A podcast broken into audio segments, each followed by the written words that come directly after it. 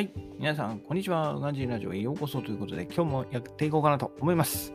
今日のテーマは自分をコントロールするということでね、刺激に反応しないということで、えー、ちょっとね、振り返っていこうかなと思います。はい。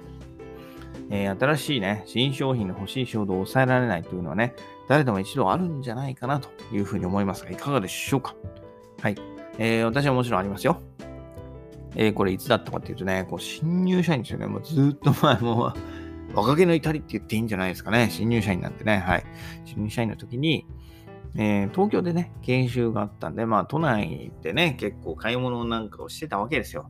で、私その時はね、友達、えっ、ー、と、同窓の、同窓の友達とね、表参道を歩いてたんですよね。えー、東京の表参道歩いてた。はい。で、そこでね、えー、4万円のね、時計が売ってたんですよ。はい。4万円の時計だったんだけど、なぜかね、こうなんか一目惚れしたんですよね。時計見てパッと見て、あ、あ、欲しいと思ったんですよ。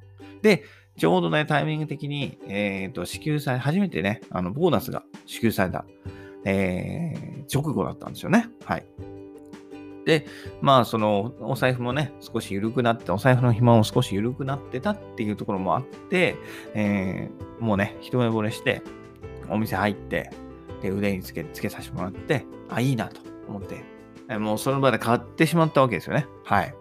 買ったんだけども、まあ正直ね、今思うと、はい、なんで買ったんかなって感じなんですけど、もう数日で飽きてしまいましたよね。はい。何なんだろうって。もともと腕時計をつけるこう、習慣がなかったのに、なんで買ってしまった？なんであの時買ってしまったんかなっていう、はい。よくわかんない。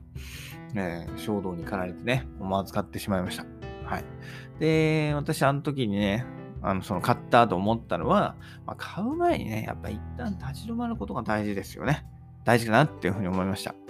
本当に欲しいものなのか、その4万円の価値があるのかっていうのね、えー、その2つを考えてもなお、欲しいものを買うことで、こう、むやみにね、え、刺激に反応しないようにできるんじゃないかなというふうに思いましたね、あの時は。はい。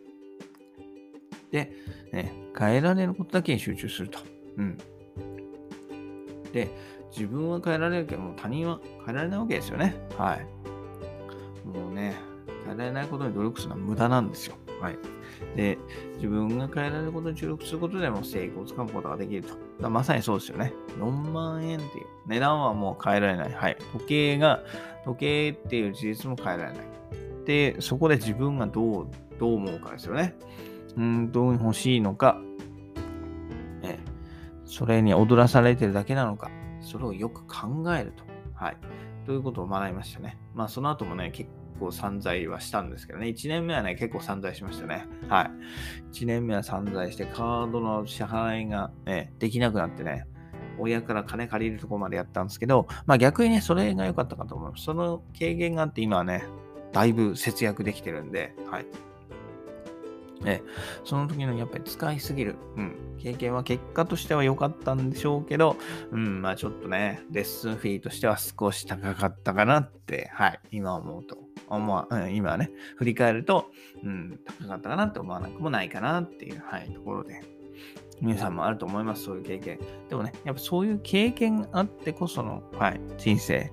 で、それを経験をそのままにするんじゃなくて、そこからまたね、立ち起き上がって成長していくってことが大事かなと思いますので、はい。ね、こう、悲観的に考えず、ね、前向きに捉えていければなというふうに思います。はい。ということで今日はね、自分をコントロールするというテーマでお話しさせていただきました。それではまた明日、バイバイ !Have a nice day!